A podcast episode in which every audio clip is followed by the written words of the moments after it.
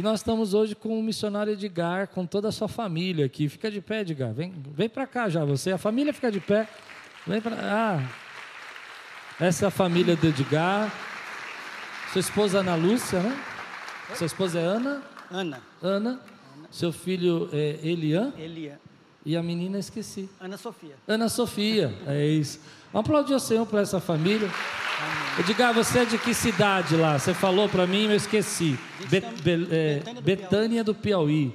Você sabia que o Brasil tinha uma cidade chamada Betânia? Tá vendo? Já estão se convertendo ao Senhor Jesus. É, estão se convertendo ao Senhor Jesus. Amém. Amém. Esse é o Edgar, que a gente tem tido esse contato. Alguns jovens aqui da igreja que estavam no passado já conheciam ele, né? Já estiveram com ele. Amém? Estenda sua mão para cá. Ele vai ser o arauto de Deus aqui hoje. Senhor, obrigado pela vida do Edgar estar aqui. Obrigado pela obra que ele faz.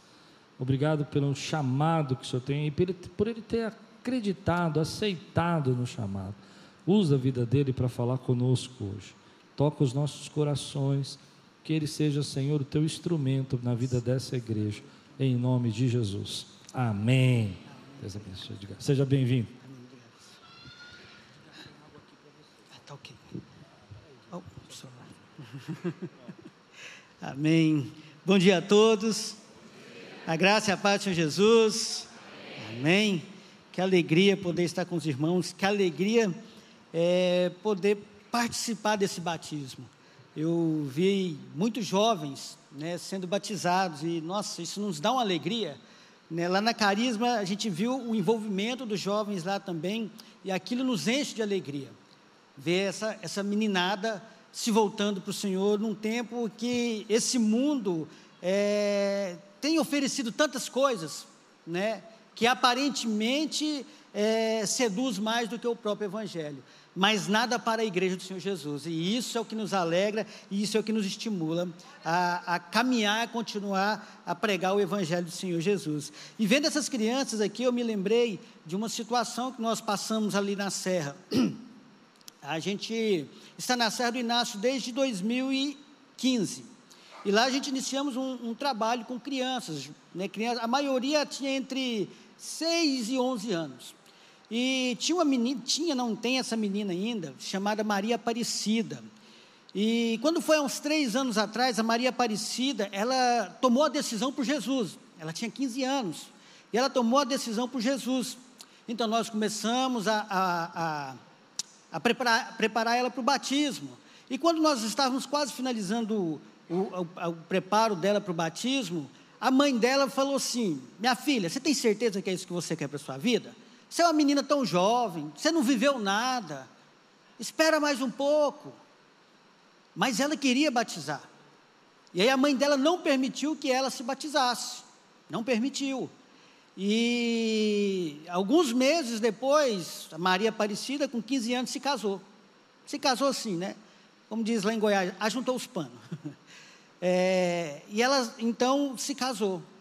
Ou seja, a mãe não permitiu que ela batizasse, seguisse a Jesus, mas permitiu que ela iniciasse a sua vida, é, enfim, amadurecesse muito mais cedo, né? E vendo esses jovens aqui, me lembrou dessa situação, porque isso não é um caso só da Maria Aparecida, são vários casos como esse que acontece. Mas a Maria Aparecida não desistiu. Ela falou, outro dia ela me mandou uma mensagem, ela continua indo para igre a igreja. Inicialmente o, o, o, esposo dela, um outro jovem de 15 anos, é, ele nem entrava para a igreja. A Maria entrava e ele ficava lá fora. Hoje ele já entra para a igreja, já levou presentes para nós lá. Então, assim, eu vejo que até nisso Deus tem se movido. É, e eu trouxe só para um, uma pequena reflexão a respeito é, dos contrastes que nós temos no Brasil. Né? Enquanto aqui nós temos, para a glória de Deus, temos essa, essa esse desejo dos jovens, a autorização dos pais que quer que seus filhos caminhem né, no Senhor, não, não colocam um empecilho, a gente já sabe que caso ou outro pode acontecer, mas ainda no Nordeste nós temos muitas essas dificuldades, da família se opor àqueles que se decidem por Jesus, né? E isso acaba não vou dizer atrapalhando, mas acaba a gente fazendo a gente repensar um pouco mais naquilo que, que nós devemos fazer. Nós entendemos que nós devemos continuar amando aquele povo. Nós devemos continuar orando pela conversão daquele povo. E a Maria Aparecida diz que com 18 anos ela casa. Porque aí a mãe dela não vai poder mais impedir ela. ela é, casa não, ela batiza, perdão. Ela diz que com 18 anos ela batiza. E a gente então continua amando e orando pela vida dela. É, quero falar um pouquinho sobre a nossa, o nosso, a nossa chegada ali no Piauí. Né? Eu e minha família, em 2015, nós chegamos no Piauí, a nossa igreja já fazia, assim como a, Cari, a, a Quírios tem feito, participado, né, levantando recursos, levantando donativos, doações, enviando carreta, assim também em 2012 a nossa igreja começou. A nossa igreja é uma igrejinha pequena, lá em Goiás, chamada Ministério Sem Fronteiras, mas com um DNA missionário, para a glória de Deus. Sempre fez missões. Então, em 2012, ela começou a fazer as primeiras viagens para o Piauí. Eu e minha esposa, meu filho, a gente nunca conseguiu fazer uma viagem missionária até então. A gente sempre trabalhou de maneira ativa ali na obra. A gente, eu e minha esposa, a gente cuidava de jovens.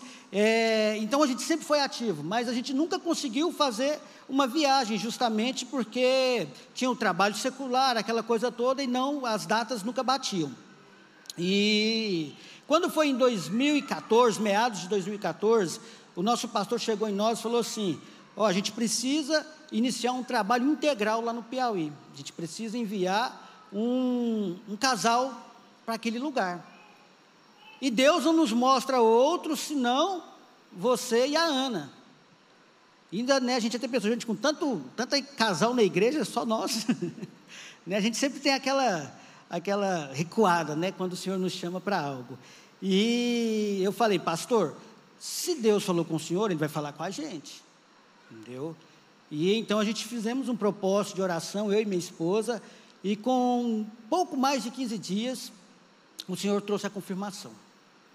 E quando foi em, em março de 2015, 29 de março de 2015, eu e a Ana estávamos pisando ali o solo da Serra do Inácio, conhecendo somente por vídeos, fotos, somente por isso.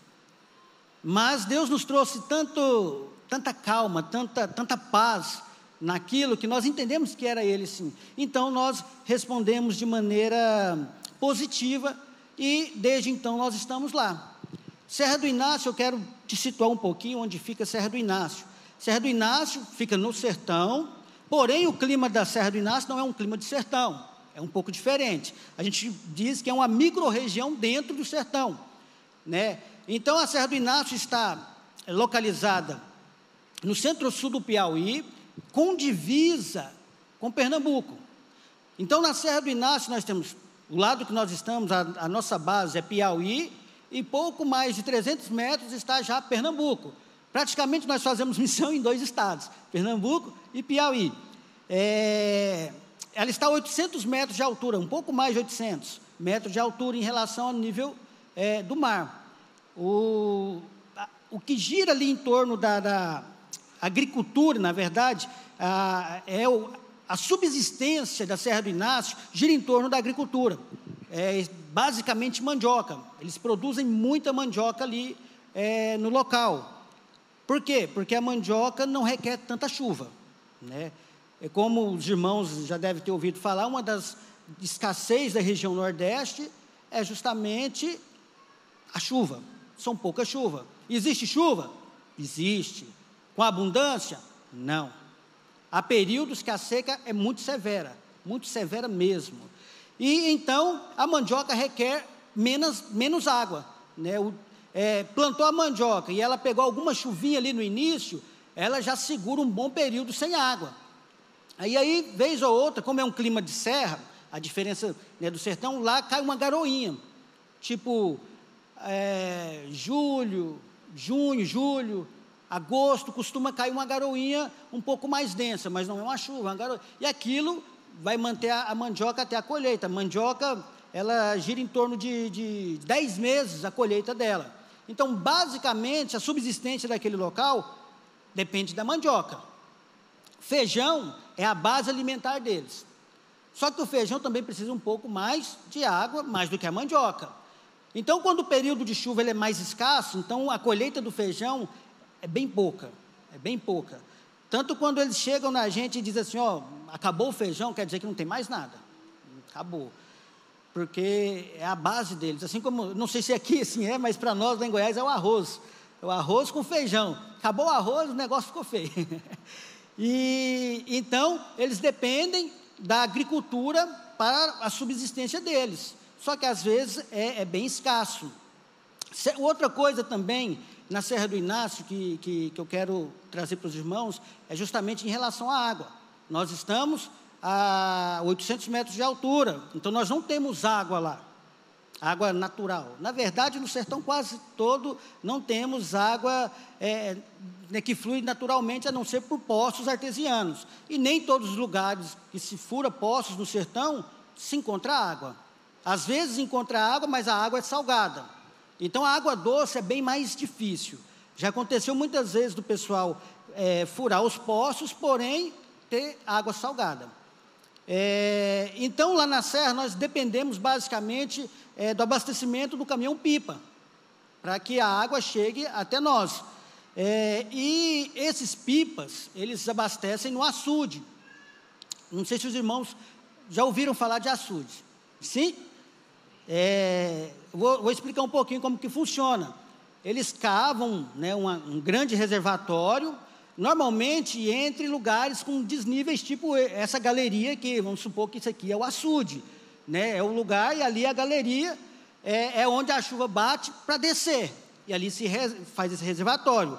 É, o detalhe é que é, em, antes do açude, os passos, os lugares assim, são lugares que eles criam, costumam criar animais, tipo porco, é, ovelha, é o que tem ovelha não, cabra, tem muita cabra na região. E alguns gado muito pouco. E tem as casas. E o pessoal lá não utiliza banheiro. Entendeu? Eles brincam lá assim que eles eles brincam não, eles fazem, eles dizem que vão, vão para viagem. Quando eles vão para fazer as necessidades, eles dizem, não, vou na viagem. Entendeu? E é normalmente uma moitinha, um negocinho assim. Quando vem a chuva, uma chuva abundante, uma chuva boa, o que que faz? Vem lavando tudo aquilo. E joga onde? No reservatório, certo? E é nesse reservatório que o caminhão-pipa vem e pega a água e leva para cima de novo. Entendeu? Então essa é a água do consumo natural lá, né? A gente até brinca que quem acostumou com aquela água não pega doença mais nenhuma, né? Não pega. Eu, eu, eu digo que até, até o Covid, no período do Covid, lá, o Covid daqui corre, porque o pessoal está com a resistência já, né? Mas essa é a realidade deles, é como eles vivem. Né? E como eu e minha família hoje também aprendemos a viver. Só que ainda a gente faz um tratamentozinho, a gente cuida da água, porque a gente sabe né, do perigo que é uma água contaminada. Porém, eles não. Então a gente tem muito caso de, de, de doença, de, de desinteria, né, de, de é, é, enfim, doenças relacionadas a isso, vermes, é, justamente pelo não ter esse tratamento de água. Mas é algo que eles desejam? Não, foi algo que foi passado para eles, entendeu? Do bisavô até eles. Então, para eles é natural. Eu me lembro uma vez que a gente recebeu um grupo e a gente foi fazer uma visita numa casa é, de uma senhora, que inclusive é vó da Maria Aparecida, que eu contei agora. E a gente chegou lá, estava muito quente, e eu não tinha levado água, esqueci de falar para os irmãos para levarem água. E eu pedi a água, pedi para ela um, um copo d'água. E ela veio com aquela água que parecia água de coco, mais escura do que a água de coco. E me trouxe, eu orei ali na hora e mandei para dentro. Aí a irmã também que estava tinha me pedido, tinha pedido também água. E quando a água chegou, ela ficou olhando assim e falou: E agora? falei, agora você bebe, minha irmã. Ora e manda para dentro, entendeu? Né? Você faz oração de, em ação de graça lá e Deus abençoe que nada vai acontecer. Mas é isso que acontece. Por quê? Porque é o que eles têm, é o que é apresentado para eles. E eu quero aqui falar um pouquinho sobre o que nos move a fazer missões, a estar naquele lugar, a viver uma vida é, é, em favor daquele povo. Eu me lembro que no, no ano de 2017, estávamos com dois anos naquele lugar, e veio uma seca muito grande, muito grande mesmo. Não tinha. A, o açude que eu falei estava secando. Já não estava tendo muita esperança em relação a isso, estava muito difícil. E eu andando de moto, né, vindo de uma, de uma visita, algo parecido, eu vim aquele tempo seco, aquela, aquela vegetação cinza. Eu vinha pensando, falei, Senhor, o que, que vai ser desse povo? Falando com Deus. Eu sei que se as coisas apertar para mim, eu tenho alguém que me ajuda, eu pego minhas coisas e vou embora para minha casa. E esse povo? O que será dele, Senhor? Sabe, naquele dia, o Senhor me trouxe um sentimento que ainda eu não tinha tido por aquele povo, que é o amor. Eu fiquei dois anos ali servindo aquele povo, mas sem amar aquele povo.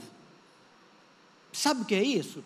Você trabalha, é um trabalho, né? Ah, o missionário ele faz um trabalho, um trabalho missionário.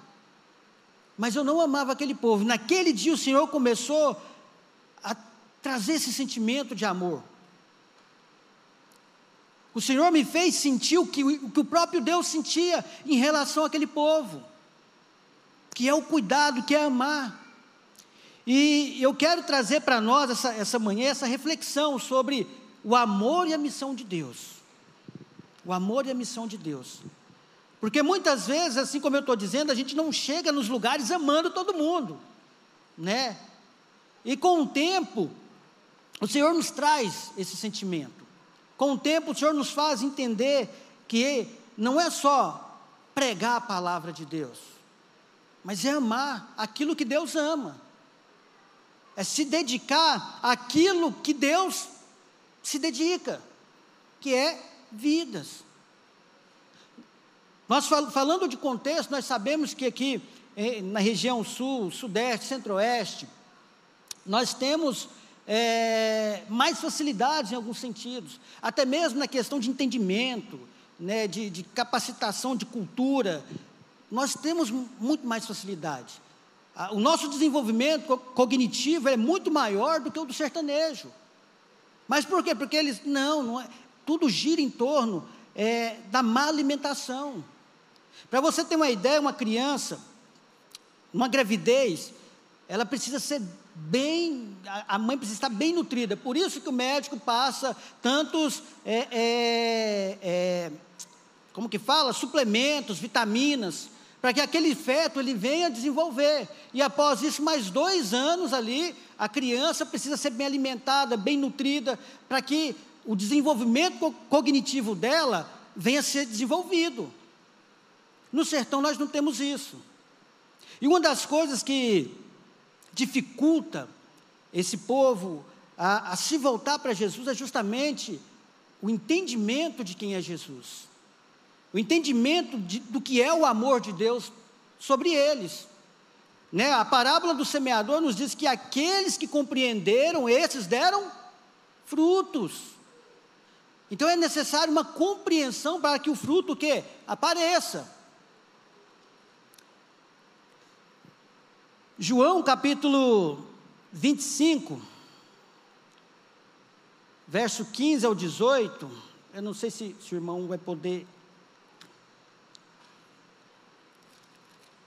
Quero te convidar a abrir comigo, João capítulo 21.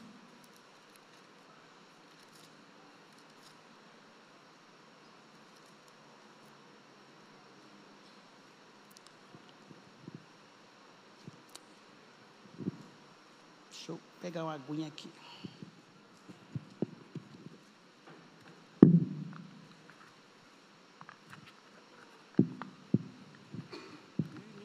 Esse copo não quer abrir, não. Deixa lá, depois eu abro. É, todos encontraram? João capítulo 21, verso 15. Acompanha comigo a leitura, por favor. Obrigado, meu irmão.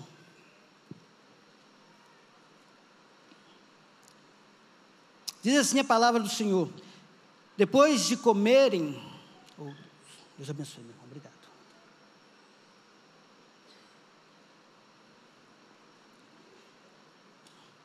Depois de comerem, Jesus perguntou a Simão Pedro: Simão, filho de João, você me ama mais do que estes? Sim, disse ele: Sim, Senhor, tu sabes que te amo. Disse Jesus: Cuide dos meus cordeiros. Novamente, Jesus disse: Simão, filho de João, você me ama? E ele respondeu: Sim, Senhor, tu sabes que te amo. E Jesus e disse Jesus: Pastorei as minhas ovelhas. E pela terceira vez ele disse: Simão, filho de João, você me ama? E Pedro ficou magoado por Jesus lhe ter perguntado pela terceira vez: Você me ama? E ele disse: Senhor, tu sabes todas as coisas e sabes que eu te amo. Interessante é que nessa passagem, no original, ele é, é, é utilizado duas, duas expressões. As duas primeiras vezes que Jesus pergunta a Pedro, é utilizada a expressão agapau, que indica um amor profundo, um amor sacrificial. E o que Jesus está perguntando para Pedro é: Pedro, você me ama ao ponto de morrer por mim? Mais ou menos isso porque Pedro já tinha negado, né? Só que Pedro responde para Jesus, filhos, que é um amor, um amor fraternal, um amor de pai para filho, de irmãos.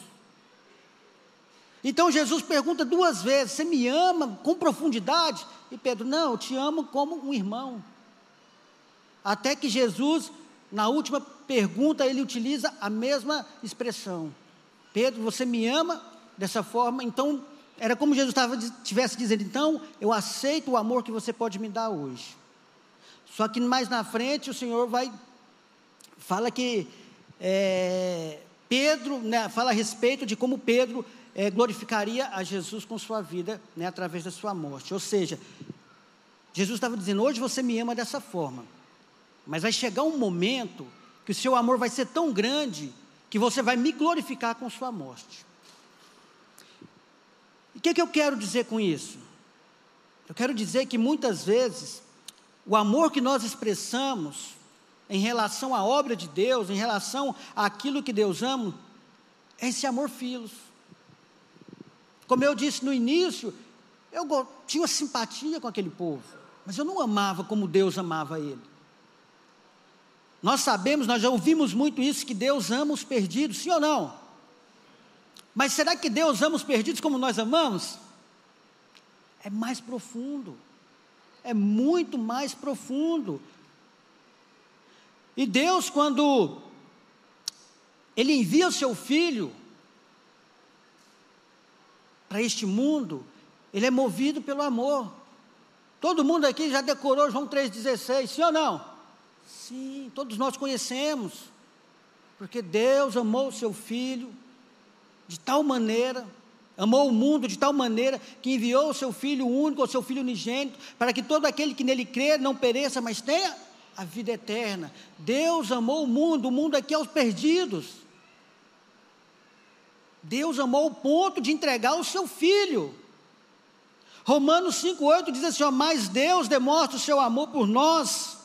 Cristo morreu em nosso favor, enquanto ainda éramos pecadores. Ainda somos. a Bíblia, mas a Bíblia diz que o amor cobre multidões de pecado. A história da igreja nos mostra que a obra missionária dos discípulos é marcada pelo amor de Deus. Os discípulos respondem de maneira positiva ao chamado de Deus, porque compreenderam o amor que Deus tinha pela missão.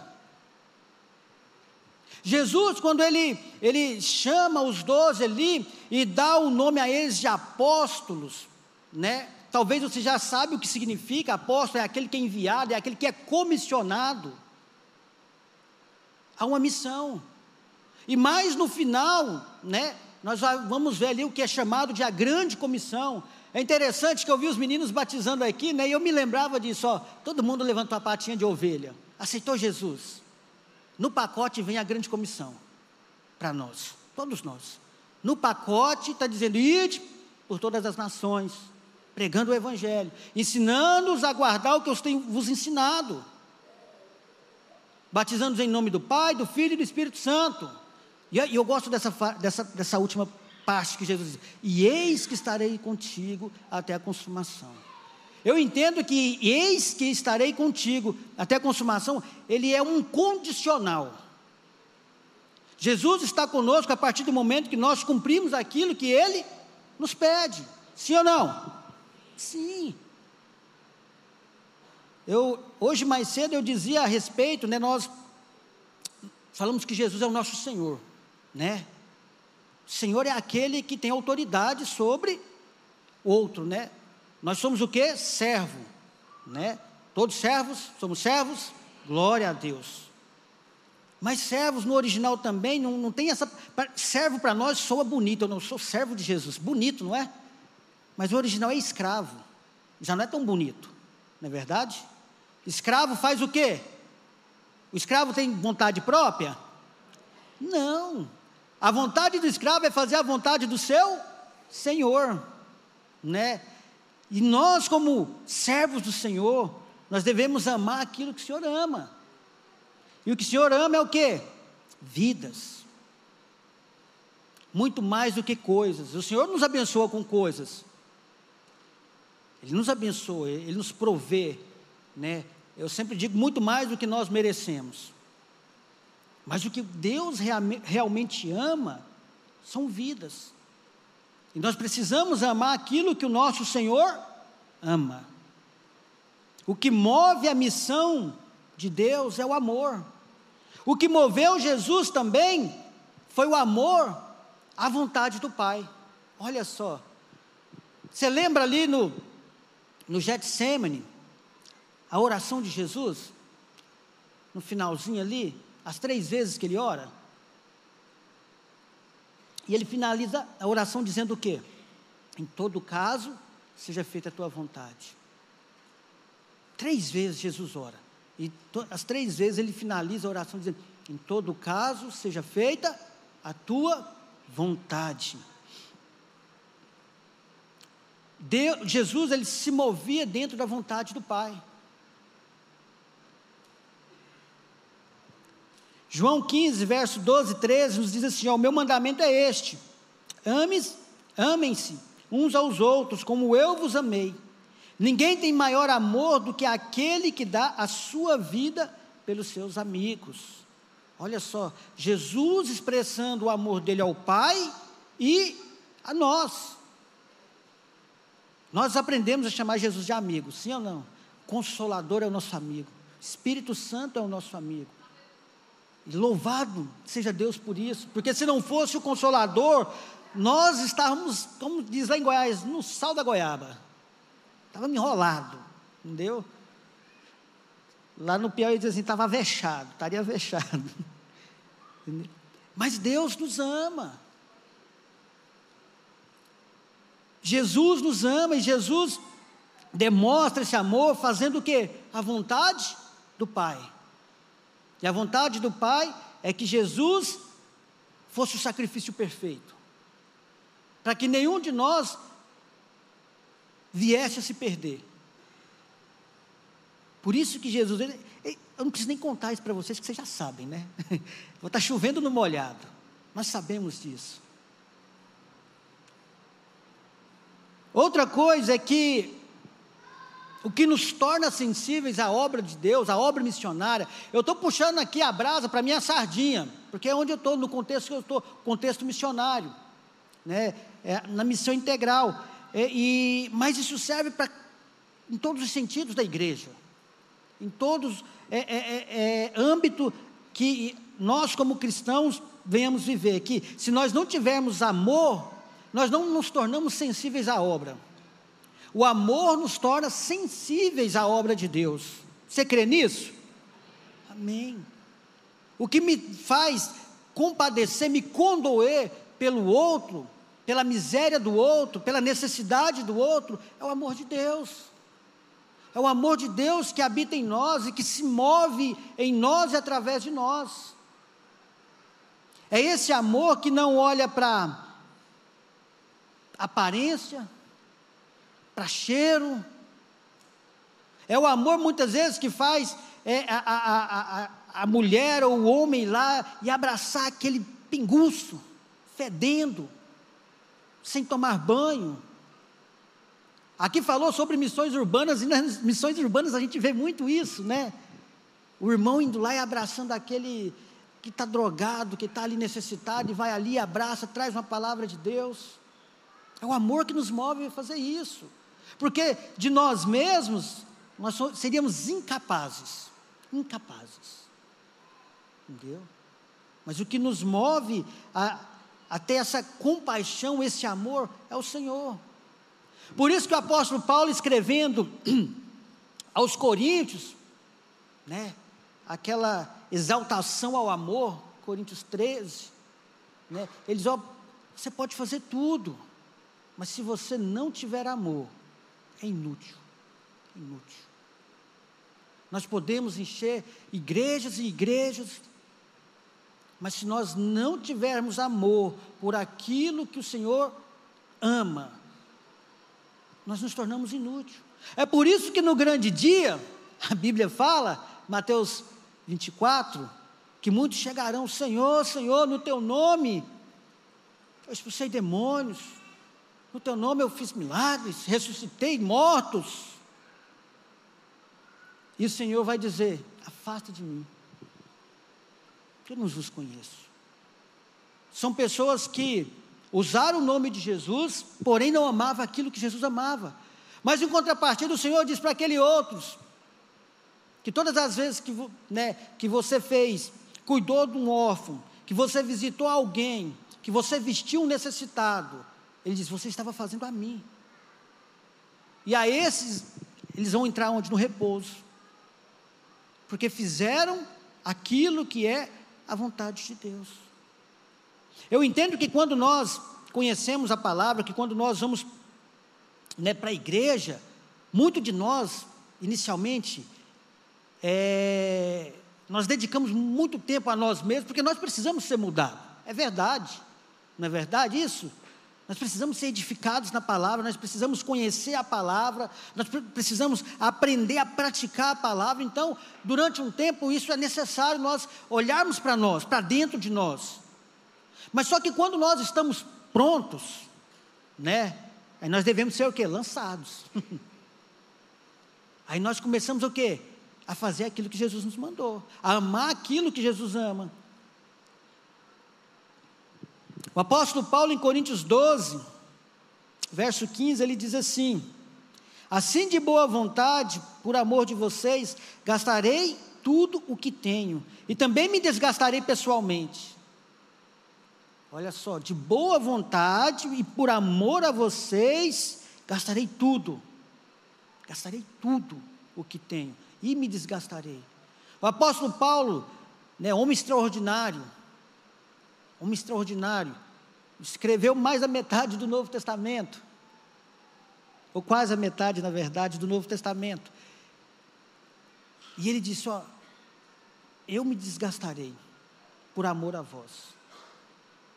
Tem um outro trecho também que ele fala assim: ó, com eu sofro como, do, com dores de parto até que Cristo seja formado em vós. Amor. Isso é amor. Como eu disse, em relação a Maria Aparecida, nós continuamos amando ela. É uma alegria todas as vezes que ela vai ao culto. E o esposo agora entra ali. E eu sempre tiro um tempinho, vou ali, abraço ela, converso com ela.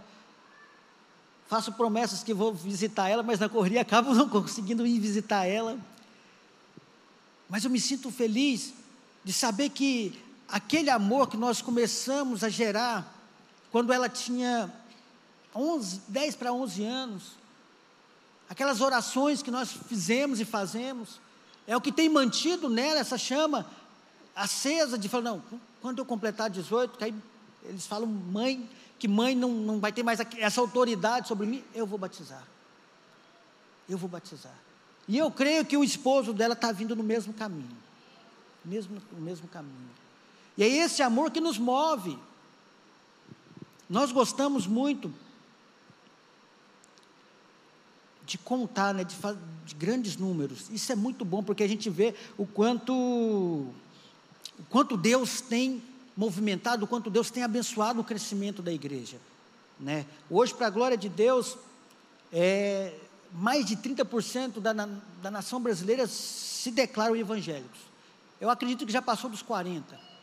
Se declaram evangélicos. Estou falando de evangélicos. Cristãos, mais de 70%. Se declaram cristãos.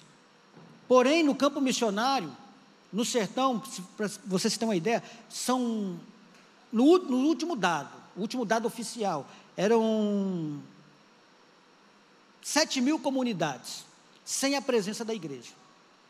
Na verdade, não totalmente. Das 7 mil, apenas 4% tinha ação da igreja. Muito pouco, não é? Muito pouco. Somente 4%. Eram quase 7 mil. Hoje, nos últimos dados que, eu, que a gente conseguiu levantar, de uma agência missionária chamada AMES, só a AMES conseguiu entrar em mais de mil comunidades. Glória a Deus. Aleluia. em mais de mil comunidades. Isso só contando a AMES. E eu acredito que esse número é um pouco maior, contando com as demais agências missionárias que atuam no sertão nordestino brasileiro. Entendeu? Ou seja, nesses últimos dez anos, houve um, um interesse da igreja em olhar para aquele lugar. Porque isso só acontece por igrejas como essa, que têm olhado para essas necessidades. Não somente a necessidade social, a necessidade física, que sim também deve ser sanada, a gente sabe disso, que Jesus nos chama para dar esse suporte. Né? Tiago, em sua carta, ele vai dizer: ó, se você encontra um irmão necessitado, e você diz a ele assim: ó, vá com Deus, Deus te abençoe, e não supre aquela necessidade, ele diz: você é pior do que o incrédulo. E nós, para a glória de Deus, nós temos feito isso, nós como igreja, nós temos feito isso. Essa igreja tem participado de maneira massiva, para a glória de Deus. Eu fico feliz por isso, tanto que eu estou aqui é, é para agradecer esse suporte que vocês têm dado. Porque sozinhos nós lá não conseguimos, e nem queremos. nós não, não conseguimos e nem queremos.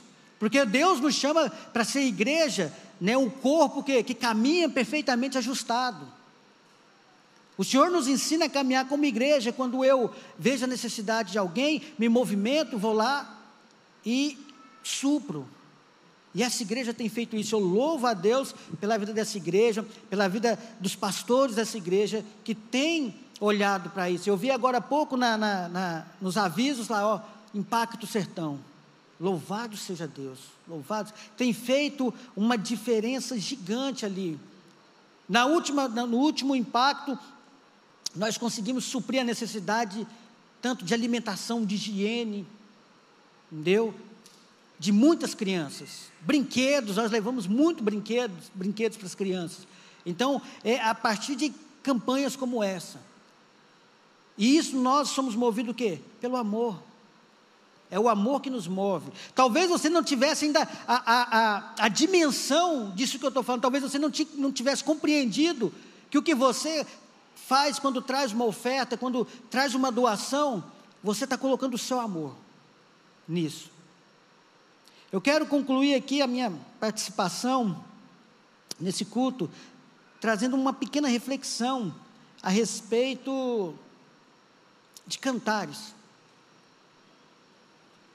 Cantares de Salomão. No capítulo 1, versículo 6, ela, a noiva diz assim que ela foi obrigada por seus irmãos a trabalharem na vinha. E ela diz que aquilo queimou ela, né? O sol queimou ela. E ela estava com a pele escura porque ela tinha sido obrigada a trabalhar na vinha. Muitos acreditam, eu também acredito nisso, que cantares, ele simboliza né, o relacionamento da igreja com o Senhor. Amém? Amém?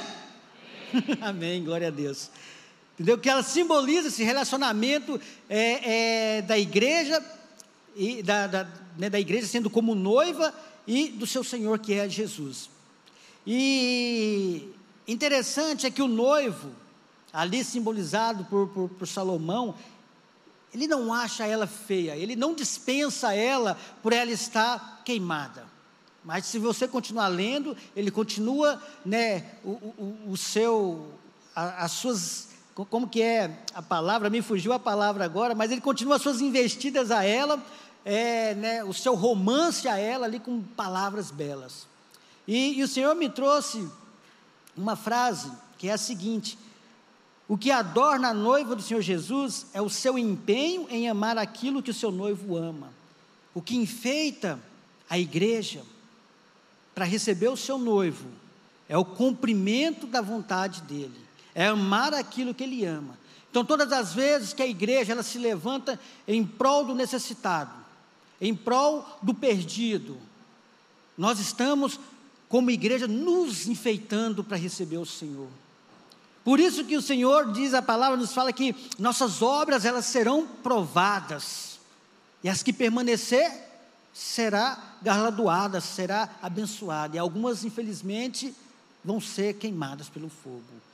Mas enquanto nós tivermos a oportunidade de servir, de trabalhar, de amar o reino de Deus, e através das nossas vidas manifestar essa vontade, né, de que o reino de Deus seja manifesto, não somente na cidade, que há, assim, a gente entende totalmente uma necessidade né, das missões urbanas acontecerem, mas em todos os lugares.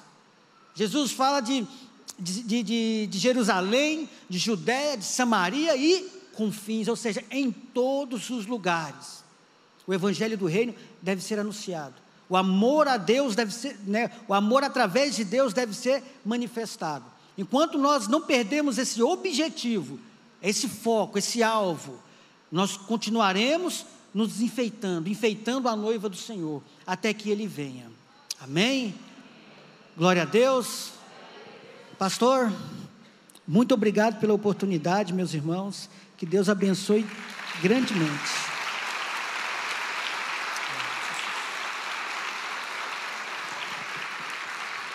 Edgar, traz sua família aqui, vamos orar por vocês. Amém. Vamos, vamos agradecer pela vida de vocês, o privilégio que você nos dá. Alegria nossa, pastor. Eu creio que quem tem chamado aí sabe como é a luta do chamado, né? Se é difícil para nós aqui em São Paulo, imagina lá. Então estenda sua mão para cá, abençoa essa casa aqui, essa família. Eu fica junto. Estenda sua mão para cá, abençoa a vida deles. Senhor, obrigado, Pai, pela vida do teu servo, da família dele. Que junto com eles são missionários ali, Senhor. Tudo aquilo que ele falou, Senhor, sobre a água, tudo aquilo que ele falou sobre o alimento, Senhor, que eles possam ser abençoados, que eles possam ser guardados ali, que toda graça seja derramada, Senhor. Que nós possamos ser corpo e família na vida deles. E que as tuas bênçãos sejam derramadas sobre eles, Senhor, o teu cuidado, portas abertas, Senhor, salvações, conversões, transformações ali acontecendo, poder de Deus sobre eles, Amém. em nome de Jesus. É isso que nós pedimos e oramos, Senhor. Amém. Obrigado, Edgar, por aceitar o seu chamado, querido. Prazer te conhecer. Glória a Deus. Amém. Olá, meu amigo, meu irmão, é, fico feliz de você ter assistido essa pregação. É uma bênção ter você no nosso canal. Queria lembrar você para participar e receber mais mensagens como essa, a fim de que o Google possa entregar para você as nossas mensagens. É só você se inscrever no nosso canal e ativar o sininho. Isso vai mostrar para ele que, para o Google, que é relevante a mensagem e vai nos ajudar a fazer o nosso canal crescer. Se você puder fazer isso por nós, nós agradecemos muito. Deus abençoe sua vida e espero muito que essa mensagem tenha falado com você.